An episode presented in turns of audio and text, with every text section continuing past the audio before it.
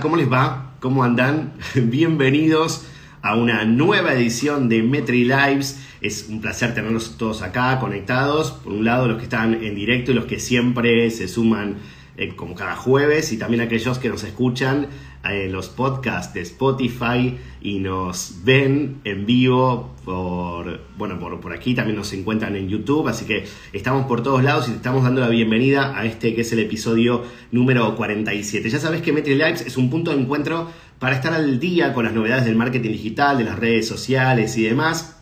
Y antes de recibir al invitado que tenemos hoy, un invitado que, muy especial, que tenemos muchas ganas de hablar con él. Les cuento que yo soy Leo Larrea Velasco, formo parte del equipo de marketing de Metricool. Nos ves a todos pasando por acá.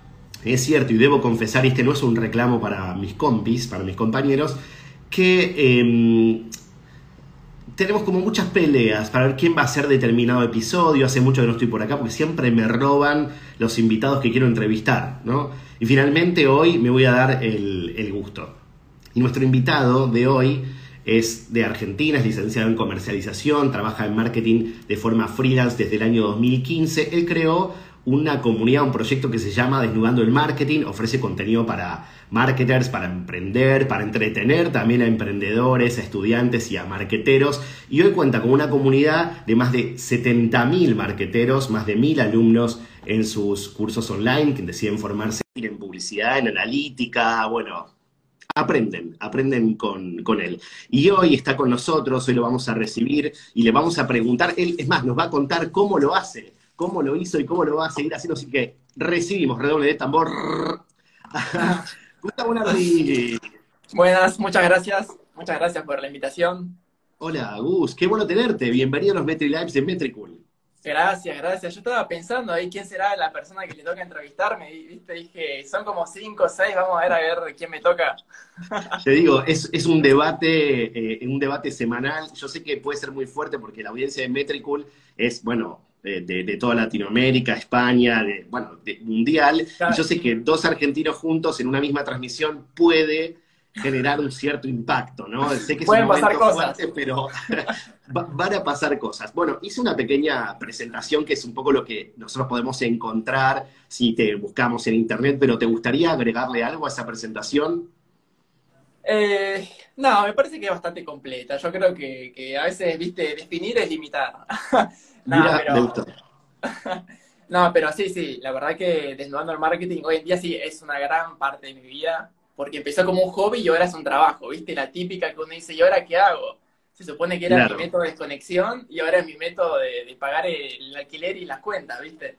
Claro, bueno, bueno es, es, un buen, es un buen comienzo. Es más, te vamos a preguntar todo en detalle porque la verdad es que para muchos que deciden y eligen el camino del marketing y quizás egresan de una carrera, siempre es un momento de crisis, saber qué vas a hacer, cómo lo vas a hacer, dónde encontrar tu lugar y demás. Pero antes de desnudar el marketing, te vamos a desnudar un poco a vos, con un, simple ping-pong de, preguntas. Es más, aquellos que estén conectados en directo y que quieran preguntarte algo, lo pueden hacer en todo momento y siempre va a ser un placer leerte. Eh, Gus, vos vivís en Buenos Aires, pero ¿de dónde sos? Yo soy de Ushuaia, me vine acá a Buenos Aires en el 2000. 14, cuando yo tenía 17, casi 18 años, a estudiar marketing. Porque allá en Ushuaia pasa algo particular. Vos terminás la secundaria, el colegio, y siempre la gente se va a Córdoba o a Buenos Aires. Yo elegí Buenos Aires. Elegiste Buenos Aires. ¿Por alguna razón? ¿Porque te gustaba más, te atraía más la ciudad o la oferta educativa? Y en realidad mi hermano ya estaba acá, viste que siempre ah. el hermano menor es como que ya tiene el destino medio, medio armado. Así que como mi hermano ya estaba acá, ya él ya iba a la universidad a la que yo también fui, dijimos, bueno, ya está, en vez de mantener a dos chicos de ciudades diferentes, bueno, que vivan juntos, obviamente. todo bien, si no, pobres padres, ¿viste? Claro, ¿no? Bueno, sé que ya tenías un poco el, destino marcado. ¿Y cuántos años tenés? 25, 25. Y empecé desnudando a los 10 y... 19 me parece que empecé. Sí. Un pibito, un pibito, sí, lo sos. ¿De qué signo sos? Eh, Aries. Ascendente no sé, la verdad que no sé, ah. pero signo Aries. Mira, yo la verdad que nosotros no entendemos mucho, pero es algo que necesito preguntar, no sé por qué, y sé que la audiencia lo valorará. Eh, obviamente pregunta típica a un argentino, ¿Maradona o Messi? Ah. Eh, no, yo creo que, Maradona. Maradona. no, no sé, no, me parece que Messi, ¿eh? no, no podría, me parece que esta no puedo, esta no puedo. No se puede, es muy difícil. Eh, ¿Sos de los que le pone dulce de leche a todo? ¿O es un mito que piensan sobre nosotros? Eh, yo no lo hago, pero sí lo he hecho, ¿eh? Capaz uno hace una torta, algo, ¿viste? Te compras el pot de dulce de leche, tac, tac, tac, o galletitas a las pepitos. Sí, sí, sí. Así que bueno, podría, podríamos decir que sí. ¿Un referente de marketing digital? Eh en su momento me significó mucho, cuando recién empecé, Gary Vee, que bueno, ahora todo el mundo lo conoce, en su momento no sé si capaz era tan... Y después sigo muchas cuentas de marketing, pero son de gente muy pequeña, que capaz tiene 10.000, 15.000 y no, no lo conoce nadie, pero para mí significa mucho, en TikTok sobre todo. Y ahí justamente quería llegar, a ver si lo podés revelar, pero ¿cuál es la cuenta de Instagram que más stalkeás, por así decirlo, que le seguís la pista? Si no querés decir cuál es, qué características eh, tiene o qué tiene esa cuenta que te hace que todo el tiempo vayas a ver qué, tiene o qué te ofrece. Eh, la verdad, pasa que ahora en Instagram cuentas de marketing, pasa que veo tantos que ya como que no... No necesariamente tiene que ser de marketing, puede ser una cuenta que te ah. divierta, de memes, de, ah, bueno, de cocina. Sí, bueno, en su momento, y, esto el, el, que ha estudiado en marketing, porque hay mucha gente que capaz se pone a ver bien qué es de marketing, capaz se dio cuenta que yo saco muchas cosas de páginas, por ejemplo, de memes, y las traigo al marketing. Formatos, eh, ciertos códigos que se manejan, que antes era solamente de páginas de memes o de series o de lo que sea de, tal rubro, y yo las traigo al marketing. Y eso sí hago mucho. O sea, yo cuando veo que una página de memes hace determinada dinámica, por ejemplo, hace poco subí el cartelito ese que decía, decía una frase que puedas decir en el delicioso y en una reunión de marketing. Bueno, eso es algo que jamás haría una página de marketing porque es algo más del meme. Yo lo traigo y bueno, eh, eso sí, miro muchas páginas de memes y saco ideas y las traigo al marketing. O sea que eh, en los memes ahí, nosotros, bueno, subimos hace poco un post sobre memes, nunca habíamos subido ninguno y la verdad es que, evidentemente les gusta más que mostremos esto que que hablemos de marketing, ¿no? Está confirmadísimo. Sí, la gente lo subestima. Sí, bueno, y, tampoco, eh, eh, no sé si realmente vos crees que los memes pueden funcionar en cualquier cuenta, eh, es, para cualquier marca, ¿qué, habría que tener ahí? Ahí habría que ver primero cómo se maneja la marca en cuanto a la comunicación que ya tiene, porque si vos metés memes de repente puede explotar todo. Pero sí hay una realidad, que de esto no se habla mucho, y lo voy a decir porque el número de de espectadores va subiendo, que cuando yo me, di cuenta de este fenómeno, que lo veo mucho, que cuando alguien sube memes de una temática, ya sea moda, eh, series, marketing, finanzas, lo que sea, la audiencia da por sentado que esa persona sabe de marketing. O de, bueno, de lo que sea, digo, sabe del rubro, ¿no? En mi caso de marketing. Claro. Porque hay gente que jamás me preguntó mi portafolio, ninguna empresa con la que yo trabajé, yo, ah, no me vas a preguntar eso, no, no, vos la tenés re clara. Claro, porque ves esos memes de marketing y ya asocia que uno sabe a eso. Eso es un fenómeno que me, me, extrañó bastante, ¿viste? Me, me resulta interesante. Tiene sentido igual, porque si yo hago un meme sobre cuando el de cuenta se pelea con el de no sé qué cosa, bueno, eso quiere decir que yo estoy en el ámbito. Pero es un fenómeno interesante una forma de, transmitir un mensaje por una vía diferente que evidentemente tiene un mejor impacto y además genera una emoción, porque la verdad que el humor, y bueno, por lo menos a mí también, yo en lo personal también miro mucho eso y me gusta, pero no lo veo en muchos ámbitos o no lo veo en muchas cuentas. Así que ahí nos dejas un, desafío. Pero bueno, vamos a... No, y aparte también, por, ejemplo, imagínate que, bueno, ustedes trabajan en el equipo de, de redes sociales y están a full con eso, y vos ves un meme que es muy específico, de cuando el de, no sé, el de finanzas no le aprueba el presupuesto a la acción del de marketing. Vos decís, eso me pasa a mí, es como muy específico de, alguien que trabaja en marketing. Entonces, como que, no sé, te, no sé, te motiva, te, te dice, uh, qué copado esto, voy a seguir la página porque eso me pasa. Claro, te conecta, te conecta con el otro. Claro. Y, vamos a volver al proyecto, a los orígenes, al inicio, ¿eh? cuando cuando estabas terminando la carrera, pero ¿en qué, momento, ¿en qué momento se prende esa lamparita y decís, bueno, voy a crear esto, ya sabemos que es por hobby, pero ¿por qué lo hiciste? Eh, bueno, en su momento yo estaba con los primeros trabajos freelance y ahí lo que pasó fue que, por ejemplo, al manejar redes sociales, yo me metía en la compu y viste que está el cartelito de Facebook que te dice qué estás pensando o algo así, antes de publicar. Y yo decía, bueno, ¿qué publico? Y cuando buscaba en internet, eh, lo que yo encontraba era que, bueno, las páginas te decían, tenés que publicar algo que dé valor a la audiencia, que, que, que, conecte con ellos. Yo, bueno, pero eso no es algo práctico, o sea, estaría bueno algunos ejemplos, estaría bueno... Claro, ¿qué es? ¿Qué es? La pregunta es, ¿qué es el contenido de valor realmente? Claro, Claro, y bueno, ahora ya todos sabemos la respuesta quizás, ¿no? Porque en Google ahora sí hay mucho más de eso, pero en su momento no había mucho de eso. Y después, eso por un lado, no, no veía cosas prácticas. Y en segundo lugar, yo quería siempre hacer un lugar em, que reúna a la gente de marketing. O sea, que toda la gente que le gusta el marketing esté ahí adentro. Y bueno, eso es lo que hoy también logro un poco. Siempre digo que el objetivo es también entretener a la gente que le gusta el marketing, que todos se puedan reunir ahí. Eso me gusta claro, esta, esta, sensación, este lugar de comunidad por el que vamos a, pasar también. Pero ¿en qué momento te transformó este hobby en una idea de negocio? Dijiste, es por acá. Ah, bueno, sí, yo, bueno, ahí me, di cuenta cuando, bueno, el freelance apenas empieza siempre dice, bueno, no tengo clientes en ningún lado. Pero en mi caso me di cuenta que ya todos los clientes por desnudando el marketing. Y ahí fue como dije, esto me sirve como medio para obtener los clientes no es que yo iba a generar ingresos con Desnudando, sino que, bueno, iba a generar los ingresos por los clientes que conseguía gracias a Desnudando el Marketing. Claro.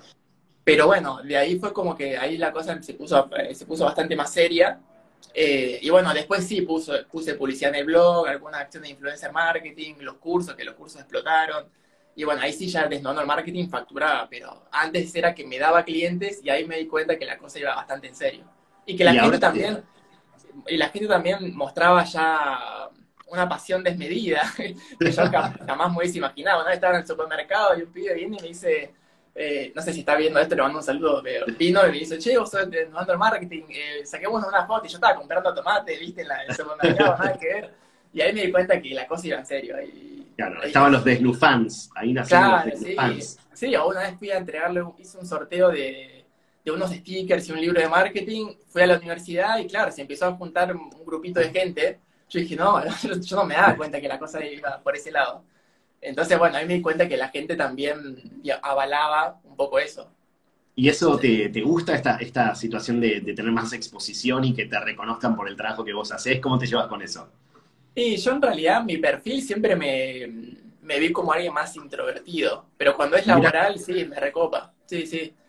No, pero no, no sé si esa exposición de que la gente me venga a saludar porque es como raro para mí. O sea, pero sí está bueno. Cuando lo hacen lo revaloro y toda la buena onda porque eh, es, o sea, que alguien lo haga es como que significa que también te está reconociendo, como que vos significás para esa persona. O sea, me, gusta. Sí, sí, es, es, un buen termómetro, ¿no? Sobre todo también salir del espacio de la red social, porque también muchas veces estar o tener mucha presencia en una red social es, bueno, es un mundo, es una porción, es una pequeña parte, pero ya empezar a vivirlo afuera, ves que tiene un un buen impacto. Esto, a lo mejor estos son, son hitos realmente, pero hay otros que te indicaban que ibas por el camino correcto, más allá de, esto de que la gente te reconociera o que te llegaran propuestas.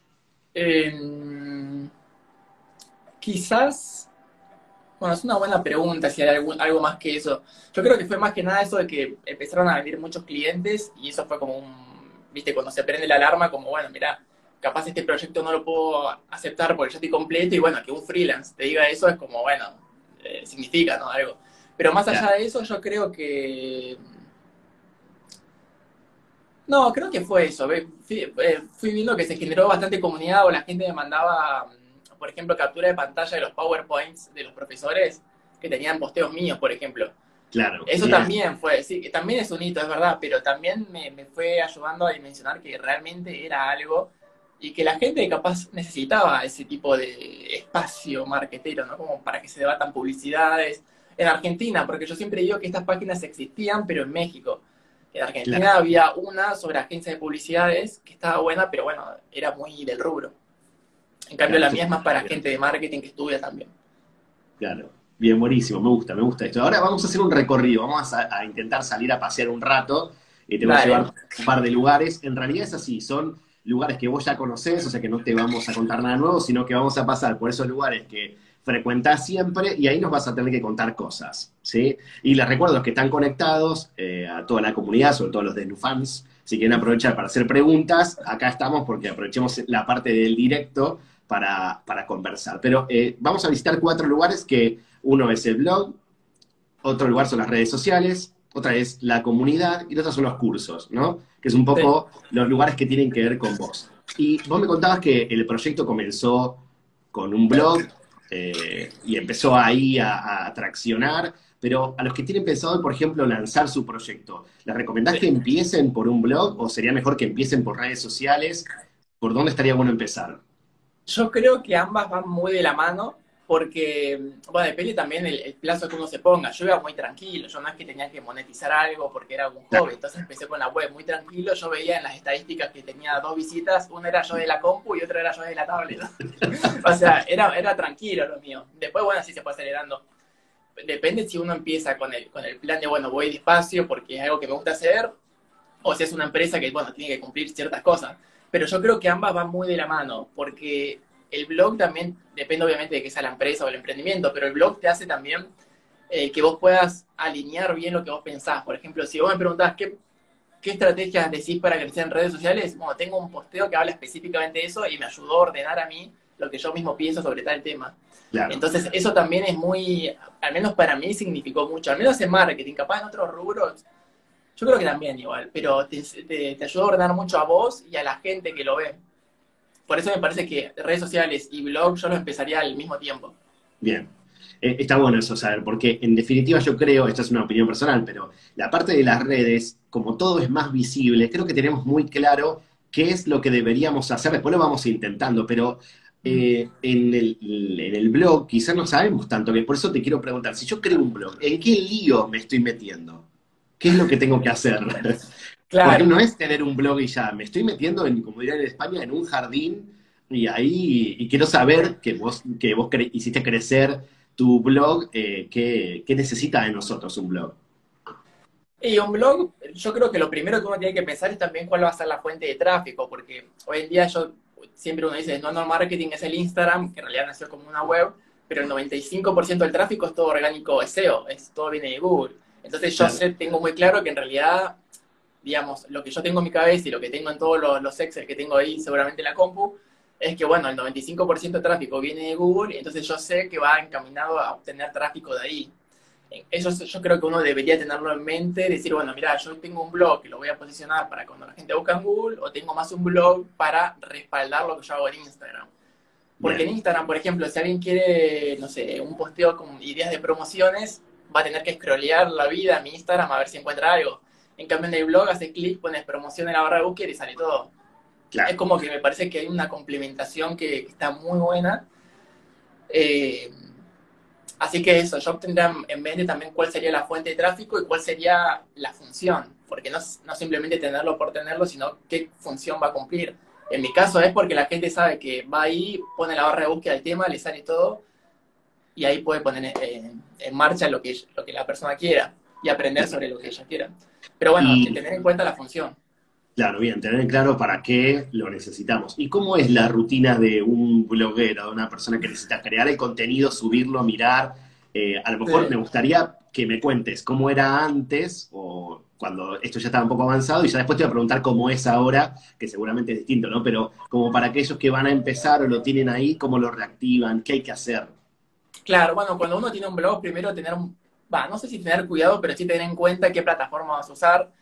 La más usada igual es WordPress, wordpress.org, no wordpress.com.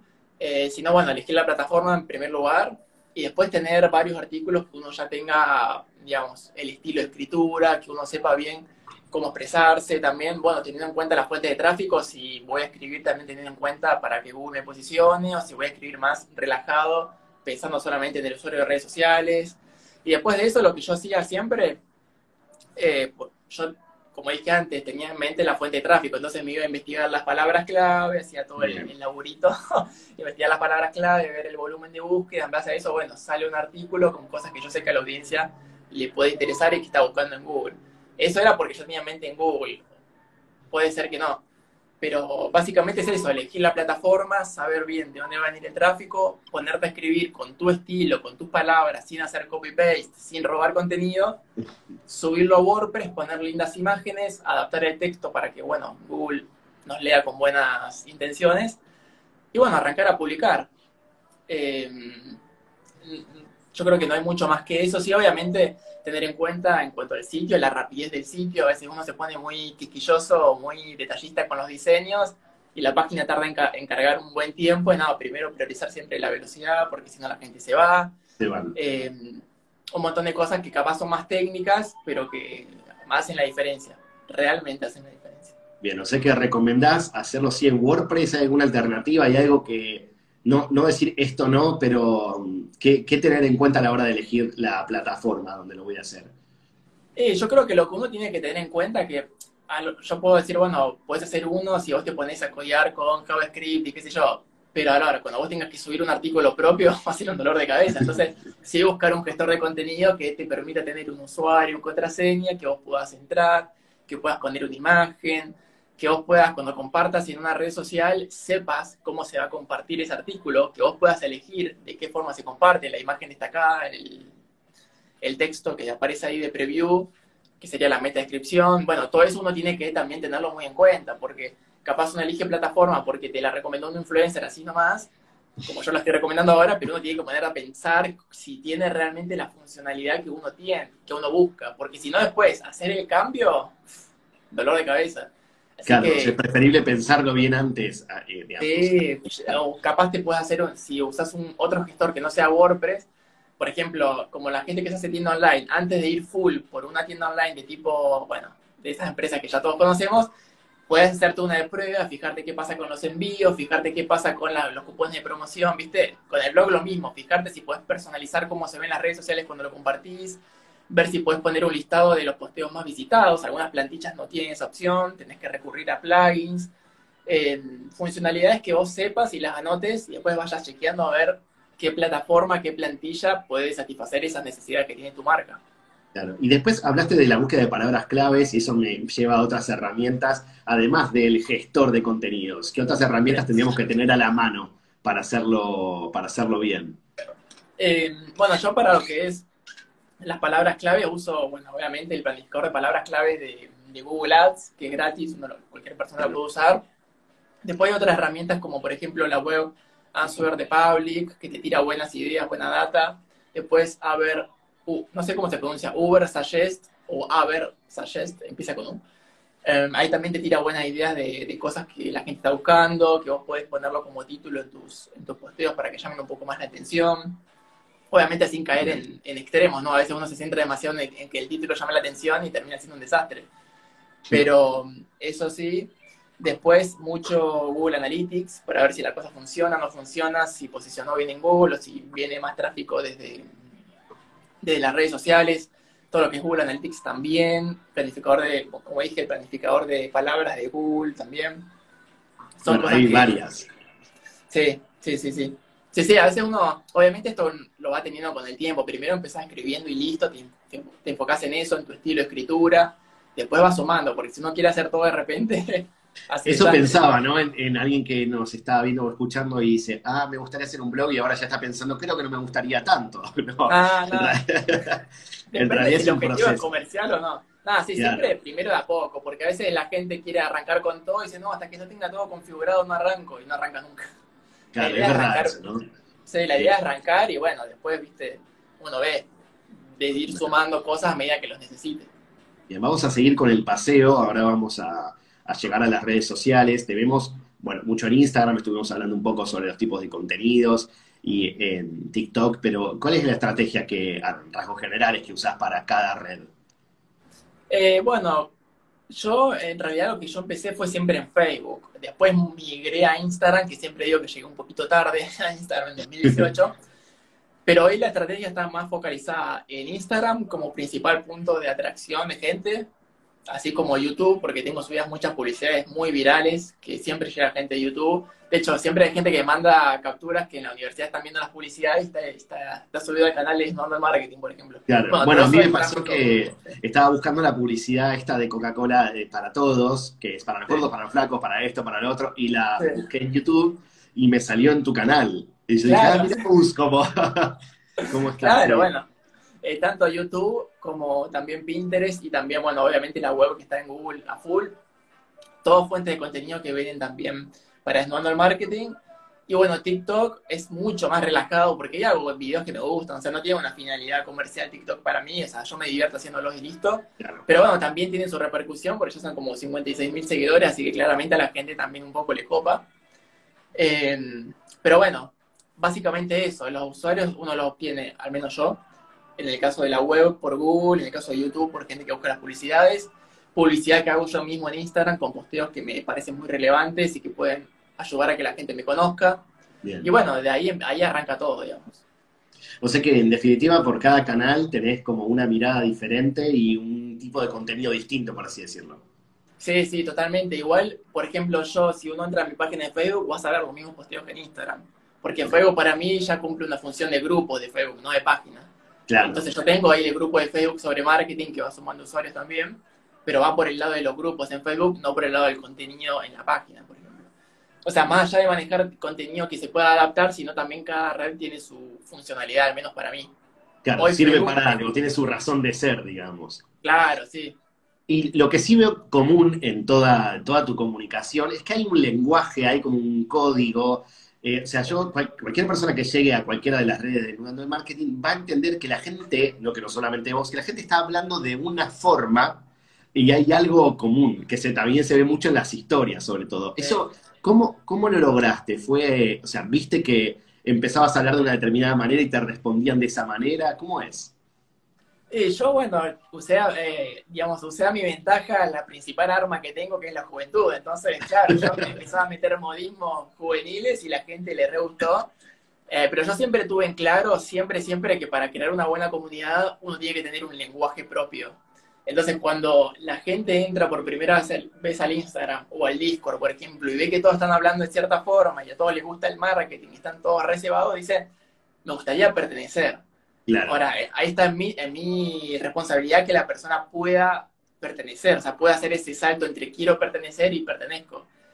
Pero bueno, sí se genera eso que la gente ve que todos hablan de determinada forma y qué sé yo, y obviamente quieren, quieren formar parte de eso. Por ejemplo, yo siempre que pongo algún, eh, algún mensaje siempre lo hago muy efusivo y pongo LPM, que, que, en realidad es un insulto, pero yo no lo uso como insulto, yo lo, insulto, yo lo uso como algo muy efusivo, que, uh, no, LPM. Sí, como no lo puedo creer. Que dice, esto, no es, esto es el insulto LPM, y yo digo, sí, pero tranqui, no, no lo estoy diciendo en forma de insulto, lo estoy diciendo en forma, eh, nada, para mostrar efusividad o emoción ante alguna expresión o hecho que haya pasado. Ahí veo mucho el, eh, LPM porque lo veo como compartido cuando compartís mensajes que te llegan por inbox y demás. Y de hecho, antes de conectarnos, le, le escribí a Gus les cuento a ustedes, como media hora antes, bueno, ya tenemos todo listo para conectarnos, y Wes pone, era hoy, tipo, como haciendo una broma, y yo le puse jaja LPM, como diciendo, no me hagas una cosa así que, me, que se me paró el corazón en un segundo. no, ya estaba todo listo, admito que estaba todo listo, pero era una broma que está bueno hacer porque el otro se queda así, no. No, pero aparte es que igual nosotros, como yo también estoy en Argentina, tenemos la misma hora, pero muchas veces el horario de uno más la hora del otro, si le dijiste bien las cosas, si le dijiste bien la fecha, pero bueno, ya vamos a volver a la comunidad porque es algo que me interesa mucho, pero te quiero preguntar, ¿cuál crees que es, o a lo mejor lo tenés medido, tu post más exitoso? El que más alcance tuvo, más repercusión, más comentarios. Eh hace poco, bueno, cuando fue el día del marketing, que yo no me acuerdo qué día es, porque todos los años me dicen que es un día distinto, pero yo el día del marketing yo subí unos posteos que decía, en vez de decir feliz día a los marqueteros, yo había puesto feliz día del Starbucks no vende solamente café, feliz día de odio no Community Manager, feliz día del eh, es publicidad, no es propaganda, como frases típicas de alguien de marketing. Y eso explotó. Igual hay, otro, hay otros que explotaron más. Por ejemplo, subí el spot, el spot que hizo Francia de la vacunación, creo que fue hace un par de meses. Ese llegó como a 20.000 me gusta. Se hizo muy viral. Eh, pero reciente, reciente fue ese el, de, el del Día del Marketing, que también se, compartió muchísimo porque, bueno, es algo muy, muy de marketing. De hecho, en el filtro que yo uso de Donald Marketing están esas frases y también siempre tiene un montón de uso porque la gente ve esas frases y dice, esto es real, o sea, cualquier persona que trabaje en marketing o en sabe, sabe, pasó por ahí, pasó por ahí totalmente. Y hablando de números específicamente, ¿tenés alguna métrica que te obsesione, que sea la primera que mirás o la que para vos es más importante? Eh, sí, no, hay una que me obsesiona, que no es la más importante de todo el negocio es Novando, pero sí que para mí me encanta, que es dentro de Google Analytics, yo tengo traqueado cada vez que alguien hace swipe up a la historia de Instagram y llega a la web gracias a la historia que lo subí. Entonces yo tengo traqueado cada, vez que alguien hace up en la historia y entra al, por un lado los cursos y por otro lado el blog. Y obviamente mes a mes tengo la variación porcentual de cuánto varió. Por ejemplo, este mes bajó mucho el porcentaje de gente que llegaba mediante las historias, y me puse a revisar el archivo y me di cuenta que casi no había subido posteos en las historias para que la gente haga idea. Entonces, bueno, ahí se, encendió el tablero de control, viste, luz amarilla, bueno, este mes tengo que meterle más a eso. ¿Y cómo, lo, cómo lo medís? ¿Le colocás un parámetro tipo UTM o cómo, mm. cómo para saberlo? A ver qué... El secreto, sí, no, sí, sí, yo uso los parámetros UTM para todo, entonces genero link y cuando yo estoy por compartir, le pongo la fuente y el medio, que sería el link de stories, mediante Instagram, y bueno, después a fin de mes eh, tengo todo ahí. Claro, bien, buenísimo, buenísimo. Sí, nosotros te digo, pues nosotros lo hacemos así también y quería ver si sacaba algún dato para mejorarlo, así que ya, ya te, preguntaré. Y eh, como para ya irnos de, de, redes, ¿hay alguna funcionalidad, por ejemplo, que te gustaría ver en Instagram pronto? Eh, yo creo que esto es hace mucho tiempo, que Instagram se durmió con el tema de que los seguidores puedan de alguna forma, o mejor dicho, desde lo formulé mal, que el creador de contenido o el influencer o lo que sea pueda generar eh, dinero con Instagram. Porque Twitch ya está hace bastantes años que uno se puede suscribir y, vos le das un emoji especial y la gente te paga, qué sé yo. Pero en Instagram no, y TikTok ya lo implementó con los regalos que vos puedes darle a los, a los influencers en los vivos. Pero Instagram no, o sea, todo, todos los meses salen historias que los influencers dicen que se viene la monetización hace años. pero nunca se viene, claro, nunca, llega. Y yo digo, qué raro, porque la gente, los creadores están yendo a TikTok o a Twitch porque ganan plata. Y Instagram, la verdad que no entiendo por qué todavía no lo hace. Debe haber alguna razón, capaz, alguna razón operativa de que es difícil, no sé, programarlo, pero me sorprende que los creadores están yendo a TikTok, a Twitch, porque pueden monetizar mejor. Y acá realmente yo me encantaría si hay una respuesta, porque yo pienso que es raro, ¿no? Porque todo el mundo quiere... ¿Qué sucede? Todo está en Instagram, sería como nada, que alguien se suscriba y, no sé, por un monto pequeño o algo así, y sin embargo nunca lo hacen. Y eso me extraña, me llama la atención. No sé si es que me gustaría verlo porque mi monetización va por otro lado, los cursos, los clientes, pero sí me llama la atención mucho. Sí, bueno, vamos a ver si, si yo escuché, se habló varias veces de esta incorporación de un sistema de recompensas, pero es verdad que todavía no, no lo vemos en, concreto. Pero, siempre salen noticias. Sí. sí, sí, es como que, viste, también hay, eh, ya de paso te lo pregunto, ¿ves un poco de, abuso en el anuncio de supuestas nuevas funcionalidades que quizás después no llegan por parte de muchos marqueteros? O de muchas cuentas de eh, marketing. Yo creo que sí, estoy mal de la voz porque cuando grabo cursos mi voz muere.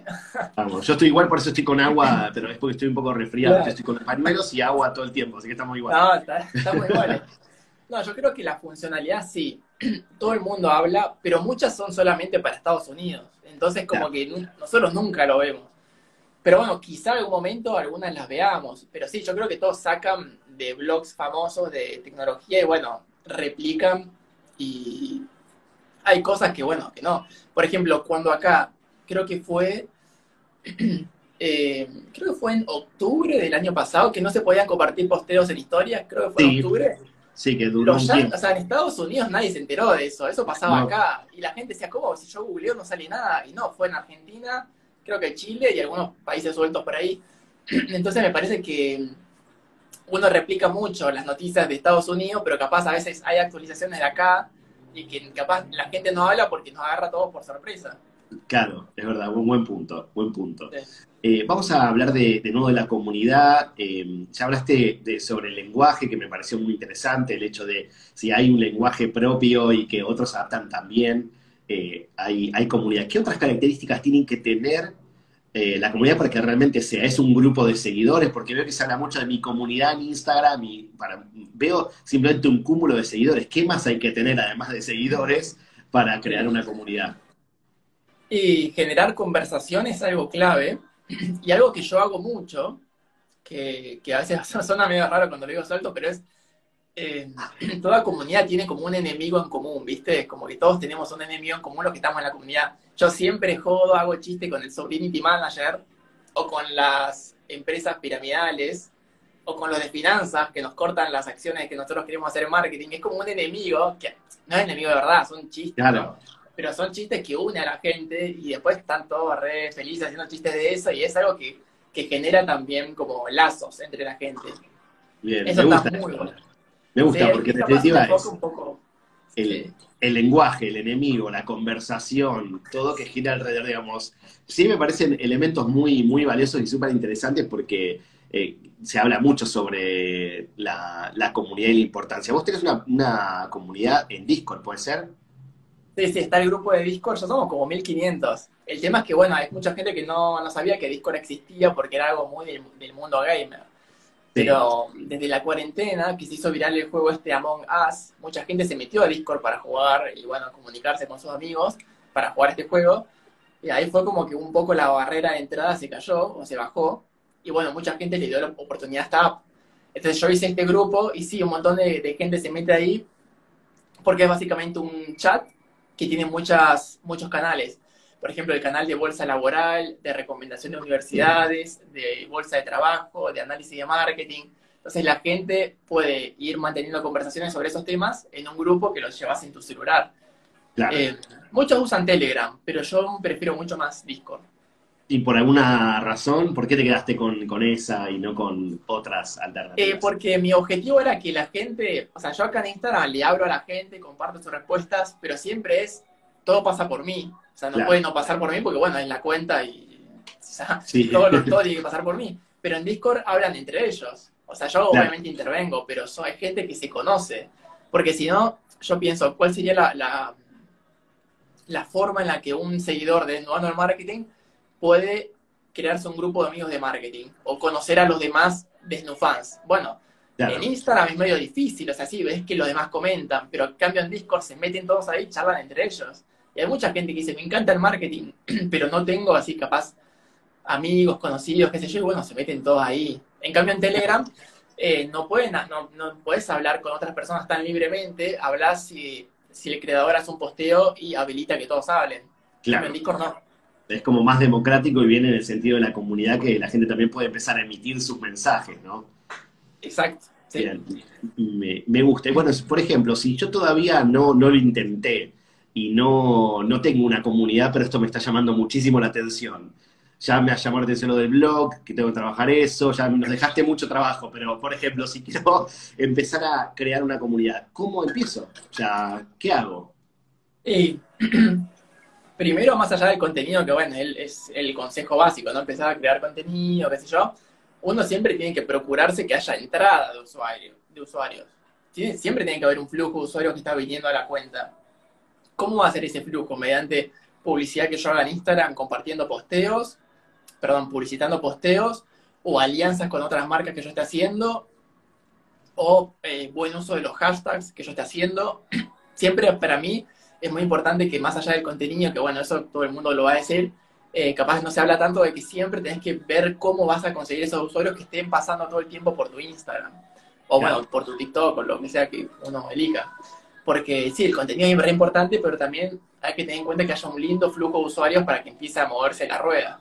Claro, acciones, o sea, el contenido por un lado y las acciones para atraccionar a otras personas que te conozcan también. Claro, porque si no, nadie ve ese contenido tan bueno que, uno hizo.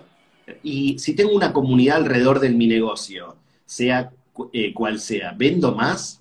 ¿Me permite vender más tener una comunidad? Yo creo que sí, porque la gente se vuelve fan después del negocio y le encanta que lo que la persona ve en las redes sociales cuando vaya después esté así, por ejemplo, una, una cafetería, por ejemplo. Eh, eso juega muy a favor. Y aparte ya se vuelven clientes recurrentes. O sea, hoy yo, por ejemplo, estoy preparando el curso de community ya hay un montonazo de gente que me dijo que me lo va a comprar y ni siquiera vio el temario. Pero es porque, te lo quieren comprar a vos. Claro, con la, pasa lo mismo con las empresas, ya sea de indumentaria o de, bueno, cafeterías o, no sé, banda de música o lo que sea que uno tenga en, su propio emprendimiento o marca, la gente se vuelve así como medio fan y lo hace porque realmente no, no es solamente el producto, sino lo que hay detrás también. Eso es lo que a la gente también le convence. Claro, ¿Y cómo se mide una comunidad? ¿Cuál sería la métrica? ¿Hay una? ¿Es, ¿Hay seguidores? ¿Engagement? ¿Es algo? ¿Cómo lo ves? Y los seguidores son una métrica que, bueno, hoy en día todos decimos que no son la principal métrica, pero sí los seguidores tienen una función que es, bueno, hasta qué punto la gente me sigue. De ahí a que interactúe hay un espacio largo. No debería fijarme solamente en cuántos seguidores, sino, bueno, están interactuando. Si yo tengo pocos seguidores, puedo tomar acciones. Pero si yo tengo varios pero no interactúan, tengo que tomar otras acciones. Y si interactúan, pero no me compran, tengo que tomar otras acciones. Es como que ahí es, como cuando el doctor te lee los, los exámenes, ¿viste? Y dice, ah, bueno, tenés la tal cosa baja y la tal cosa alta. Y bueno, así vas sabiendo, bueno, marketing también. Si tenés muchos seguidores, pero pocas interacciones, bueno, puede ser por esto, hagamos tal cosa. Pero tenés muchas interacciones, pero pocas ventas, ah, hagamos tal cosa. Ah, pero tenés ventas, pero tus clientes no vuelven, bueno, hagamos tal cosa.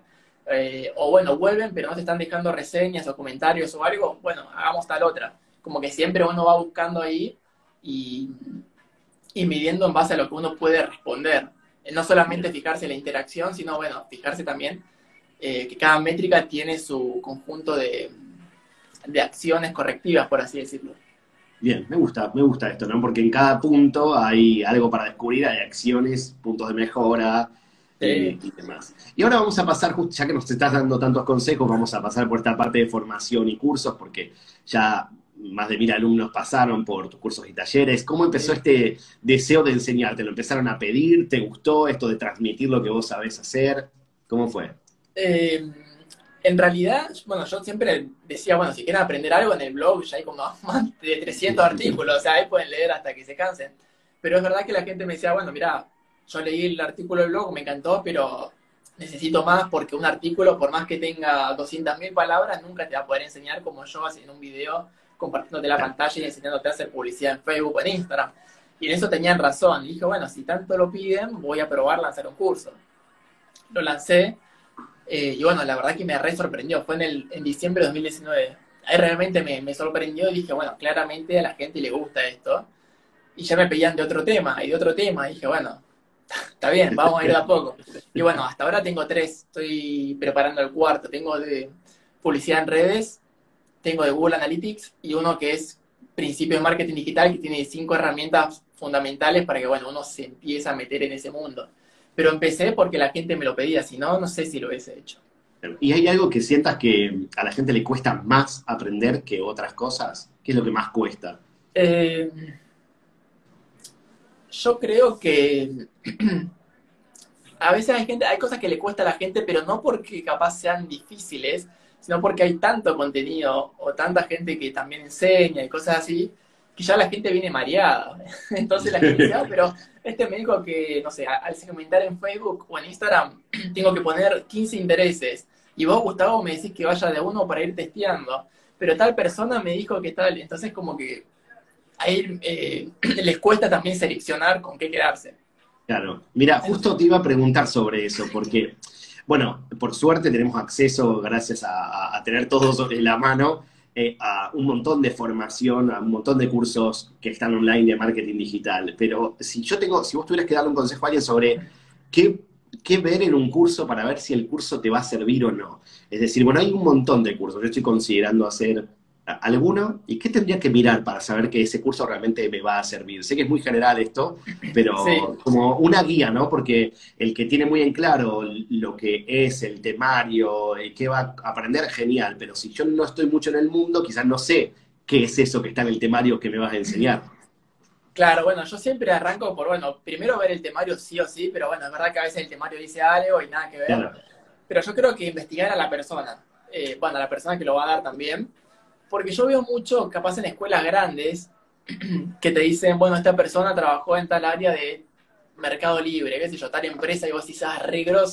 Pero capaz después cuando haces el curso y te das cuenta que capaz es todo teórico, o, no sé, capaz es, como un nivel básico, después decís, bueno, esta persona trabajó para tal empresa, pero no era que hacía los anuncios o la estrategia para tal empresa, capaz lo único que hacía era, nada, pasar del Excel al administrador de anuncios, pero le quedó el título no solamente guiarse porque tengo un lindo título de, uy, trabajó no, en no sé dónde, o trabajó tantos años en tal cosa, sino investigar si el contenido de esa persona también, bueno, uno lo deja conforme, porque cada uno tiene sus filosofías en marketing. Yo pienso de una forma y hay otra gente que piensa de otra. Hay gente que dice, no vale la pena irse a TikTok porque es una red social para niños. Yo pienso distinto. Pero bueno, cada uno tiene sus filosofías, entonces también pensar si la filosofía de esa, de esa persona a la que vos le vas a comprar un curso también coincide un poco con lo que vos pensás o te parece que una quizás coincidís con una y con la otra no tanto, eh, porque es verdad que a veces ves el temario y sí, te sirve para guiarte, pero también está bueno ver un poquito más, investigar un poco más la persona. Y no dejarse llevar capaz por títulos que son a veces un poco exagerados. Sí, sí. Viste que en el tema del marketing además se combinan con cosas en inglés y vos decís, el que está un poco fuera de esto, que obviamente por algo se quiere acercar por interés, pero no tiene todo el conocimiento que tiene alguien que ya está en el mercado como para entender qué es humo, qué es real, qué te sirve, o sea que me parece bien esto de investigar. La otra vez vi, por ejemplo, un curso de alguien que decía que, que viste, cuando hacen esa estrategia que decían valor real, 5.800 euros. Solo por hoy, 14 euros. ya, si ves eso, no. O sea, ahí hay como unas red flags, ¿viste? Como diciendo, no, ahí tenés que tener cuidado. Claro, o sea, si realmente, o sea, sí, sí, es como este, esta presión o este, este uso desmedido de ciertas estrategias o formas que son buenas o que son útiles en cierta medida en cierto lugar, pero no para todo, de verdad. Claro, sí. Lo mismo con el copywriting, como que también yo entro a una web y me dicen, con esto aprenderás a ganar no sé cuántos miles de, dólares en no sé cuánto tiempo y vas a poder automatizar todo, a irte de vacaciones todo el año y no sé, ya cuando ves esas cosas, para mí ya es una red flag que decir, no, mira, este curso no lo compres. Eh, prefiero que sea más aburrida la página web, la landing, y que me tire contenido bueno, antes que, bueno, me prometa cosas inchequeables. Sí, sí, bueno, porque es verdad que está muy instalado esto de, la, de venderte la transformación. Es decir, no te voy a vender el contenido del curso, sino cómo vos vas, lo que vos vas a hacer y cómo vos vas a estar. Pero a lo mejor eh, me parece un buen punto este, porque que yo creo, y también como marquetero, digamos, que necesitamos eh, que el mercado necesita que las personas sean responsables en sus promesas, porque si no empezamos a descreer del marketing también, igual que las promesas que se le hacen a, los clientes, no vas a conseguir esto con tanta inversión. Y después el cliente quizás no piensa que sos vos, sino que piensa que el marketing en, general no le sirve. Sí, bueno, de hecho hace poco estuvo el famoso debate de, Carlos Muñoz con Diego Rusarín, que se llamaba, que también tocaba ese tema, uno quiso defender el marketing, no pudo defender el marketing, ahora todo el mundo piensa que somos todos unos chantas. Pero bueno, mandamos un soldado a pelear, cayó en batalla y ahora caímos todos por culpa de, bueno. Claro, bueno, por eso creo que, es eh, bueno y sano el hecho de, tratar de, tener estos espacios o estas, eh, esta conversación para los que a lo mejor es que necesitan y quieren saber más también saber dónde, dónde meterse. Eh, bueno, hay muchos comentarios, mucha risa también y muchos eh, saludos para Gus. Está bueno saber que, están ahí. Ya nos queda muy poco. Y antes de, irnos, en cada episodio de los Metri Lives, el invitado eh, deja una pregunta ciegas para el próximo. ¿sí? Así que la invitada del Metri Live anterior dejó esta pregunta para vos. Eh, a ver qué nos puedes contar. ¿Cuál es el error que más aprendizaje te ha dejado? Eh, es una buena pregunta. El error, yo creo que mm, hubo un error que quizás no es tan grave, ahora sí lo veo, pero, o mejor dicho, capaz en su momento no fue grave, ahora capaz podría haberlo hecho mejor. Que yo, como dije hace un ratito, entré a Instagram en el 2018 cuando ya Instagram ya estaba consolidado, ya, había, ya estaba, ya estaba Instagram armado. Y yo, sin embargo, romanticé eso de que la página de Facebook era el boom, de que toda la gente de la universidad ya conocía la página, qué yo. Y bueno, tardé mucho en venir a Instagram. Y cuando vine, también cometí un pequeño error de que el contenido no era tan desnudando al marketing. Me dejé llevar un poco por lo que yo veía en las redes sociales. Y hay un seguidor, Marian, no sé si lo está viendo esto, le mando un saludo, me dijo, che, Bus, esto no parece muy desnudando al marketing, me dijo. Él sigue desde que desde antes que yo eh, siga la página. Realmente es un desnofan muy fiel. Y viste, cuando alguien muy fiel te lo dice, que te sigue desde hace años, ahí te hace un clic. Y me dijo, esto no es muy fiel no ando al marketing. Viste, cuando uno sube frases de marketing, cosas así, de Kotler, viste, o, no sé, contenido que capaz no era muy de lo que yo subo. Que es genial el contenido, pero no es que yo subo. Y me lo marcó y ahí fue como, apa. Sí, me parece que me dejé un poco llevar y ahí volví a mis orígenes, digamos. Qué bueno, qué bueno esto. Y después, por, por ejemplo, cuando surgió Twitter, ¿también tardaste en meterte o dijiste no me va a volver a pasar lo que me pasó con Instagram? y a Twitter no me metí, tengo un perfil así. Eh, a, TikTok quise ah, decir. Claro, cuando, ah. cuando surgió TikTok, perdón, me, fui del tiempo. Eh, o sea, ¿te pasó lo mismo con TikTok o te animaste rápido? Eh, TikTok, bueno, el tema es que antes tenía el otro nombre, que era musical y no sí, y ahí no, la verdad que no tenía mi atención. Después cuando vino la cuarentena, un poquito antes, antes de la cuarentena yo sí hice un TikTok, me acuerdo que fue el primero, pero podría haber hecho más igual. Igual me metí bien, en TikTok me metí muy bien, pero podría haber hecho más, porque ahora ya está explotado, hay anuncios, no es tan fácil hacerte viral. Antes te hacías viral al toque, subías cualquier Sí, subías algo y era más fácil. Bueno, como cuando cualquier funcionalidad, o pasa también con Reels, ¿no? Que, quizás los primeros, hay que ver también qué momento, pero hubo como un auge de hay que hacer reels porque tiene un montón de alcance y quizás ya no tienen el mismo alcance porque somos porque ahora todos estamos haciendo reels. Sí, pero en su momento yo me acuerdo que subí como, no sé, 15.000 seguidores acá en Instagram, apenas subió, eh, empezaron los reels de una a toque, podría haber subido más. Pero tampoco voy a ser tan duro conmigo mismo, o sea, lo aproveché. Eso te iba a decir, esto más consejo amigo, bueno, pará, o sea. Sí, no, sí, sí. Pero uno sabe que podría, ¿viste? yo veo ahora gente que sube solamente Reels. Yo digo, bueno, capaz medio exagerado. Pero sí lo podría haber aprovechado más. Sí, yo veo que, estoy siguiendo cuentas que quizás suben hasta dos o tres reels por día durante un periodo, bueno, durante 15 días voy a subir dos, tres reels por día y que realmente bueno, hay que, como siempre, siempre se puede hacer mejor y se puede hacer más, porque esto es infinito, o sea. Ah, también te quería preguntar si le diste algún intento a estas redes de audio tipo Clubhouse y demás. ¿Abriste tus perfiles ahí? Yo me metía a, Club, a Clubhouse, pero la verdad que era como que todo el mundo, no sé, todo el mundo estaba ahí como para llevar seguidores a Instagram. Entonces me pareció como medio falso la onda. Pero sí le di, pues tuve un par de meses ahí, nunca hice una sala igual, pero ya, así como empezó a ser la red social del momento, ahora hace meses que no escucho la palabra Clubhouse. Sí, así que bueno. Me acabo de acordar ahora, porque hacía un repaso por redes y, recuerdo que nosotros lo hablamos con, el equipo. Eh, y yo, bueno, vamos a hacer, entonces todo, vamos a ver. como que, para, para con la emoción, porque no.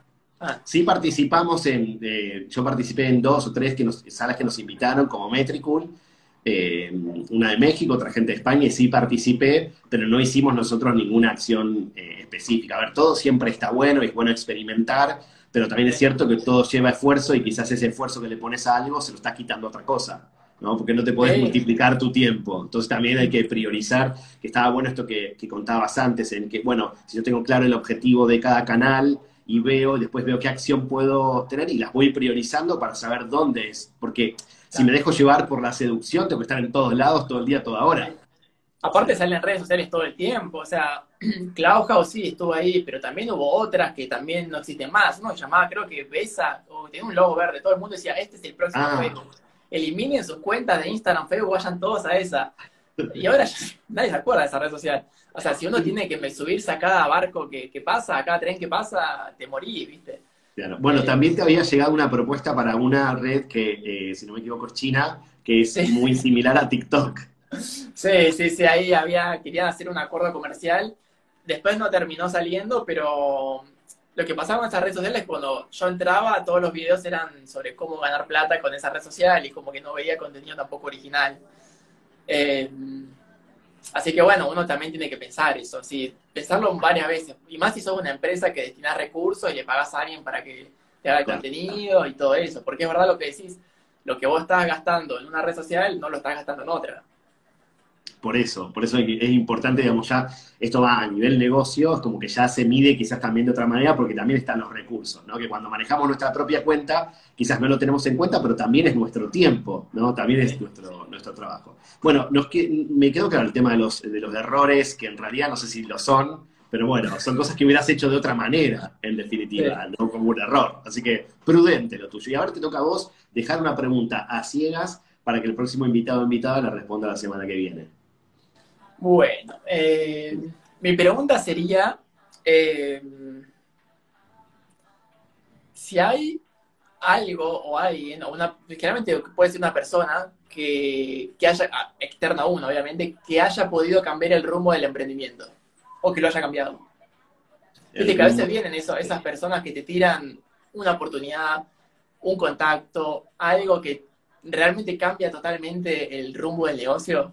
Me, gustaría saber eso. No sé quién es la próxima persona, pero es una, me parece interesante. No, lo sabemos, no lo sabemos todavía, así que lo vamos a ver la semana que viene. Pero está bueno esto de que hay como es, también eso es un hito, es como que vino alguien, te dijo algo y eso cambió el rumbo total de, tu negocio. Y bueno, vamos a ver, ahora me, intriga, ahora me, ¿y a vos te pasó? ¿Podrías responder esta pregunta? Bueno, el chico este que, que me había dicho Ahí eso, che, es- pues, y después tengo una amiga que en su momento trabaja, creo que todavía trabaja en Facebook, Entró hace, cuando yo empecé desnudando, y me dijo, che, mira, yo tengo créditos publicitarios extra, me dijo, los puedo usar en la marca que yo quiera, ¿los querés usar, querés que lo usemos en desnudando? Y yo dije que no, no sé qué me pasó, no acepté la, la propuesta, era hacer Mira. una publicidad gratis a mí, o sea, dinero que Facebook le da por trabajar en Facebook para que haga publicidades, me ofreció hacerlo con Desnudando Marketing, y yo no sé por qué, bueno, dale, dale mi número, no te, no te preocupes. no, bueno, ahora ya una, ya está haciendo, dando conferencias por todo el mundo ahora. Qué Pero grande. en su grande. momento fue como, ¿por qué no lo hice? Capaz porque estaban haciendo desnudando, yo quería que algo sea solamente mío. Pero bueno, fue una persona que podría quizás haber cambiado un poco Claro. o potenciado el crecimiento y bueno, no lo acepté, ¿viste? Claro. Quizá- quizás ahí está el, el error que, Sí. que cometiste. Lo quizás ese fue el origen del LPM, que donde me dijiste la primera vez. Sí, pero bueno, ya, ahora, ahora, qué sé yo, ya no me queda nada más que reírme Claro. de eso y listo, pero momento, Bueno, pero también es cierto, y es cierto que cuando empezás a crecer, te empiezan a llegar más propuestas y también hay que evaluar si la propuesta le sirve a tu negocio, porque por un lado me imagino que te sentirás halagado de que alguien te proponga hacer algo, pero por otro lado pensarás qué tanto eso te puede o le puede servir a tu negocio, a tu marca, a vos, un poco como cualquier colaboración que vayas a hacer. Siempre hay que ponerla sobre la mesa y evaluar. Sí, sí, hay que aprender a decir que no, eso es algo importante y es muy difícil, a mí al menos me costó. Eh, porque sí, todo el mundo te dice, ah, querés venir acá, querés venir allá, y si uno tiene que aceptar todo, capaz son cosas que no, no suman en nada, y bueno, Claro. Entonces me- me- nos pone muy contentos de que nos hayas dicho que sí. Espero no hayamos sido ese Ah. caso en el que no nos pudiste decir que no. No, no, eso Pero bueno. en el 2018. No, no, no, ahora hay súper buena onda. De hecho, en el link de mi biografía está ahí Metricool, eh, nada, hay Sí, mucha buena onda. Sí, Sí, sí, sí, total, total. Así que bueno, me alegra. Bueno, Gus, gracias por este tiempo, por habernos, por haber sido tan generoso, además, porque nos contaste un montón de cosas, nos dejaste mucha tarea. Primero pensar muchas cosas, después hacer muchas cosas. Y bueno, vamos, los que no lo conocen, no lo conocían a Gus, ya ahora pueden ir a seguir su cuenta y visitar su blog y divertirse con él y participar de todos sus contenidos. Así que, Gus, muchas gracias por haber estado y, y bueno, te esperamos pronto, ya haremos más cosas. Dale, sí, sí, sí, muchas gracias, muchas gracias. Y a todos los Metricoolers, ya saben que todos los jueves tenemos los Metri Lives en directo aquí por Instagram y que después nos pueden encontrar en YouTube y en Spotify. Hasta la próxima, Metricoolers. Chau, chau.